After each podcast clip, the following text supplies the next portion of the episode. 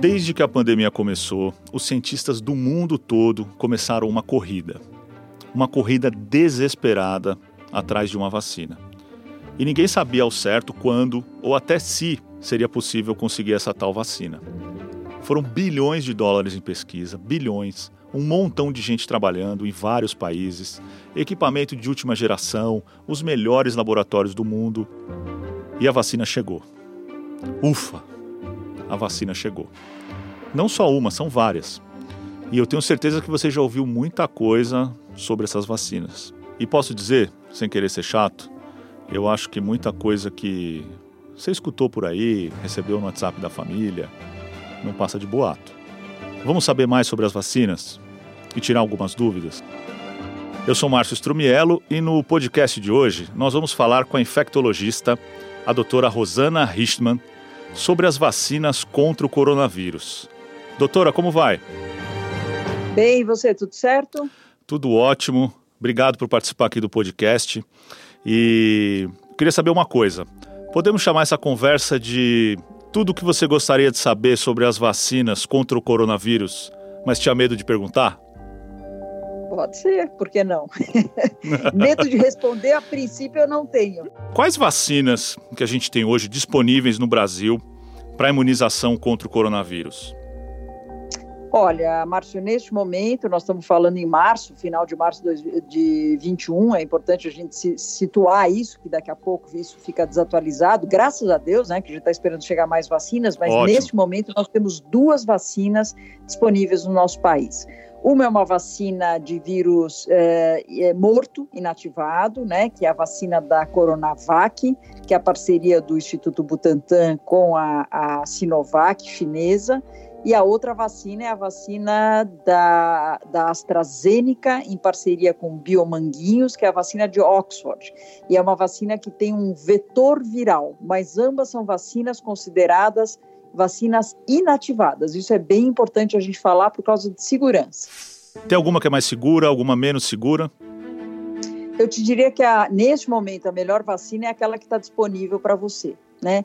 Como nós estamos numa carência grande de disponibilidade de vacina, quando eu digo nós é o mundo, não é só o Brasil, o Brasil também, mas tem inúmeros países, eu diria até que quando a gente compara o Brasil com países, sei lá, da África, de outros locais, nós felizmente estamos com mais disponibilidade de vacinas do que esses países. É óbvio que quando a gente se compara com países mais ricos, nós estamos pior, mas de uma maneira geral, eu te diria que a melhor vacina é aquela que está disponível. Ambas vacinas são consideradas muito seguras. Tem algum risco tomar essas vacinas, doutora? Não, o risco é você não tomar vacina e ter a doença. Esse é o maior risco que você corre, né?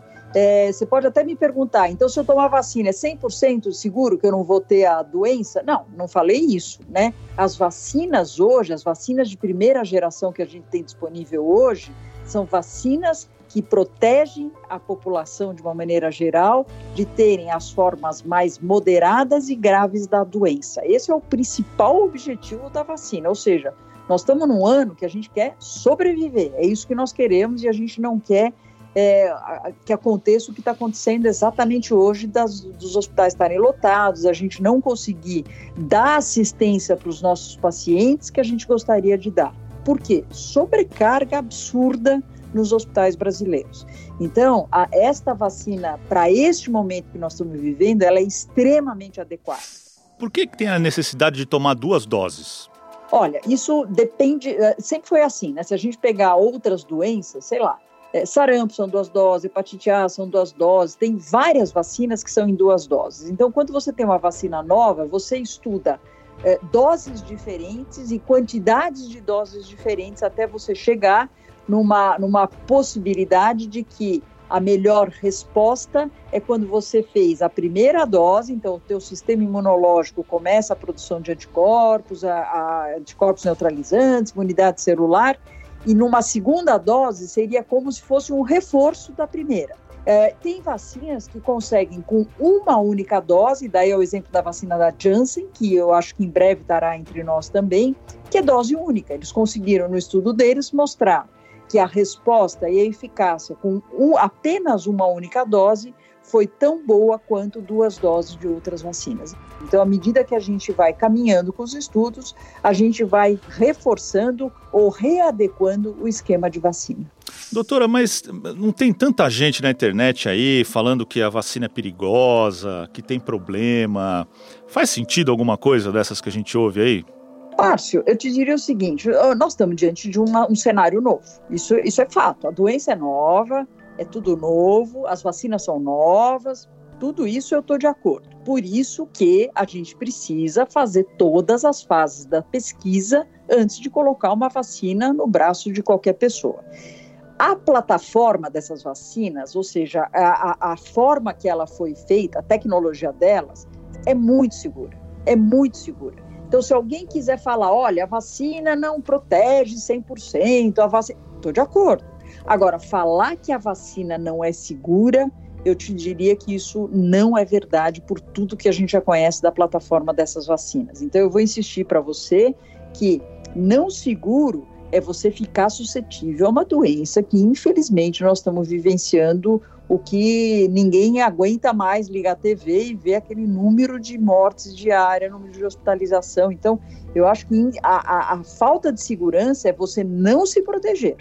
É, e eu vou te falar, porque eu, eu, eu, participei do estudo da Coronavac no Instituto de Infectologia Emílio Ribas, e eu nunca vi o empenho do nosso grupo em trabalhar sábado, domingo, feriado, empenho dos voluntários de vir a todas, a, a, todas as consultas. Ou seja, eu acho que foi uma, uma coisa tão bonita que aconteceu na ciência, no sentido de você é, ver a, a, necessidade absurda de você ter uma resposta o mais rápido possível com segurança.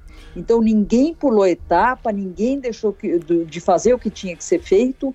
E é por isso que a gente fica até meio orgulhoso de hoje saber que nós temos é, vacinas disponíveis.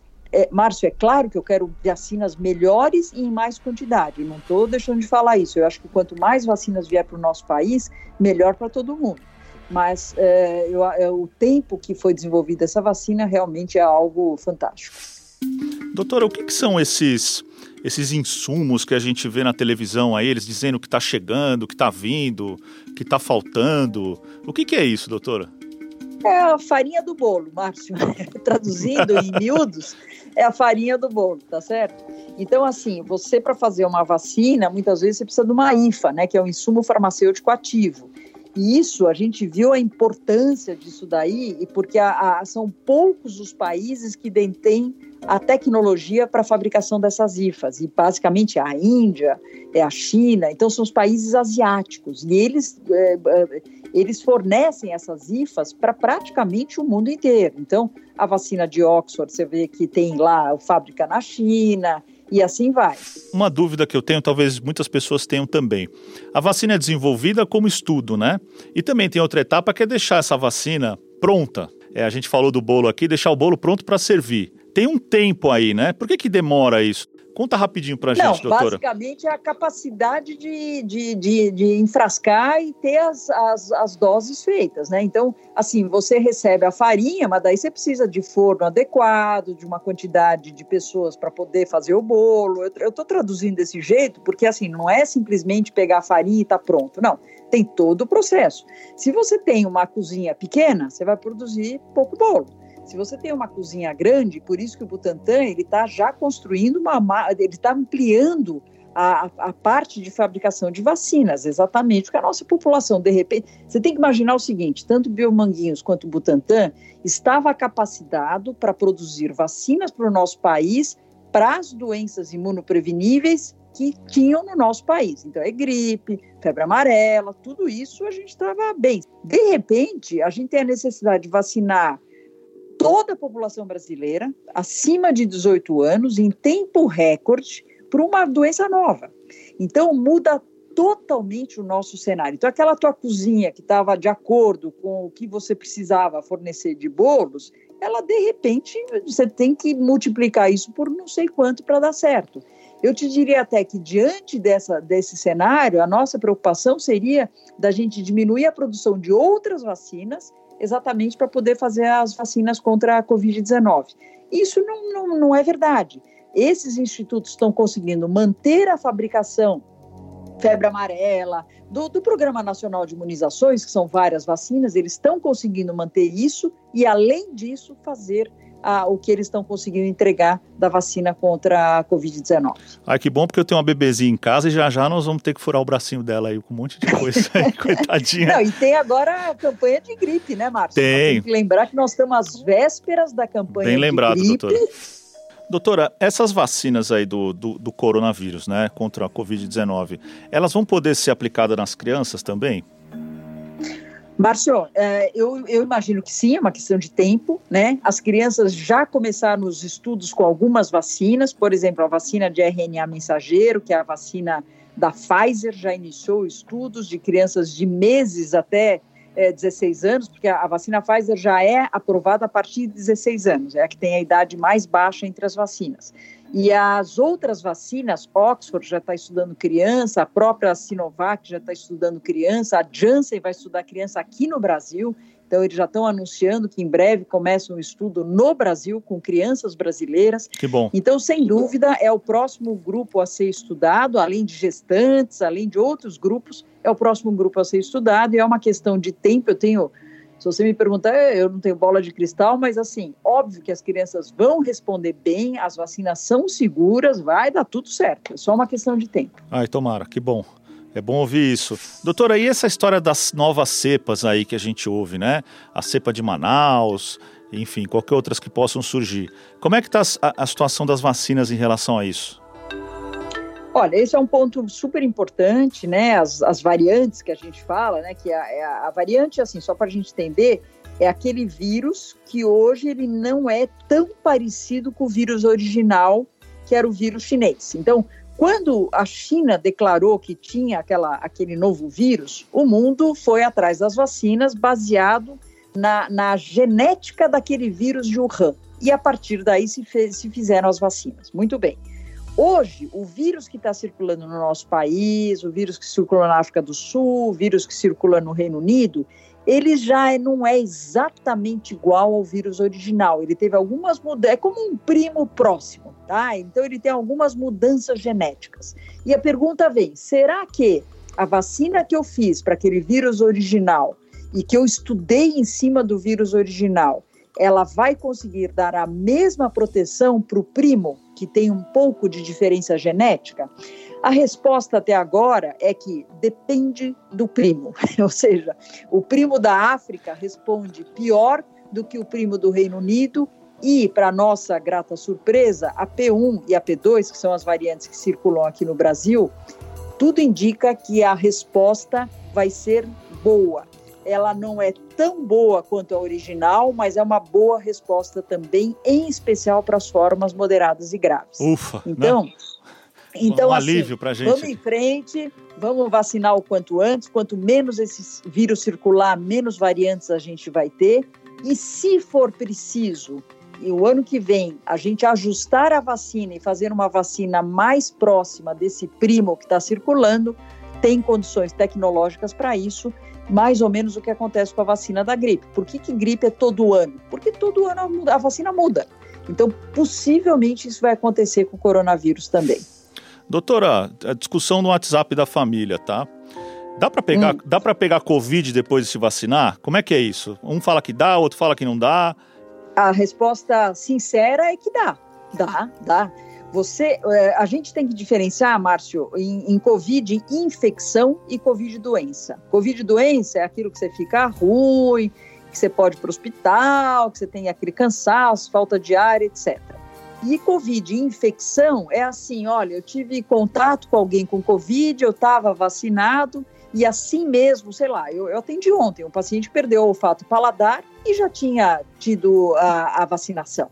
Então, lógico, ele está tendo Covid? Tá, ele está tendo Covid. Ah, então a vacina falhou? Ué, falhou. Para evitar a doença é, como um todo, ela falhou. Só que essa pessoa está tendo uma doença muito mais leve.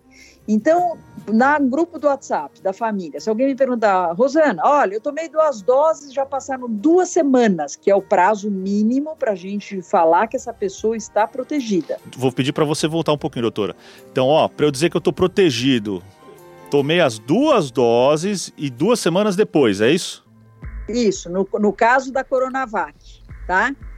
No caso da vacina de Oxford, são duas doses com intervalo de três meses, então é diferente, mais duas semanas, para você considerar e você poder falar que você está protegido, certo? É claro que até lá você já tem um grau de proteção. Não é que você, de repente, o sistema imune, depois de duas doses, duas semanas, ele fala, agora eu estou protegido. Não, não é isso. Você começa a produção dos anticorpos a partir do momento que você começa a vacinação. Mas para você ter uma quantidade protetora mais efetiva, você tem que esperar esse prazo. Então vamos lá para o grupo do WhatsApp. Eu tomei duas doses, já estou há duas semanas da última dose, ou seja, eu já passei aquele período, eu já estou com uma quantidade suficiente de proteção. Eu posso ter Covid? Pode.